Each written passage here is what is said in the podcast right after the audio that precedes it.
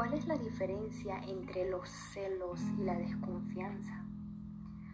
La gran diferencia entre los celos y la desconfianza es que los celos tienen mucho que ver con el miedo a algo que pueda pasar. Los celos pueden darse sin motivo y sin ningún tipo de evidencia que los justifique. Una persona celosa supone y cree que algo está pasando o algo podría estar pasando, pero eso son solo ideas, pensamientos que, que vienen a la mente ah, suponiendo que algo podría estar pasando.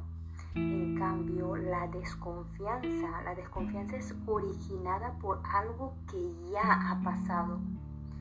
En la desconfianza hay un hecho que lastimó la credibilidad que uno tiene acerca del otro también tiene que ver con experiencias que se ha vivido en el pasado, ya sea en una relación de pareja, en el entorno laboral con los compañeros de trabajo o alguien que ha traicionado tu confianza y que eh, y eso no te permite relacionarte en armonía hoy por hoy en tu presente.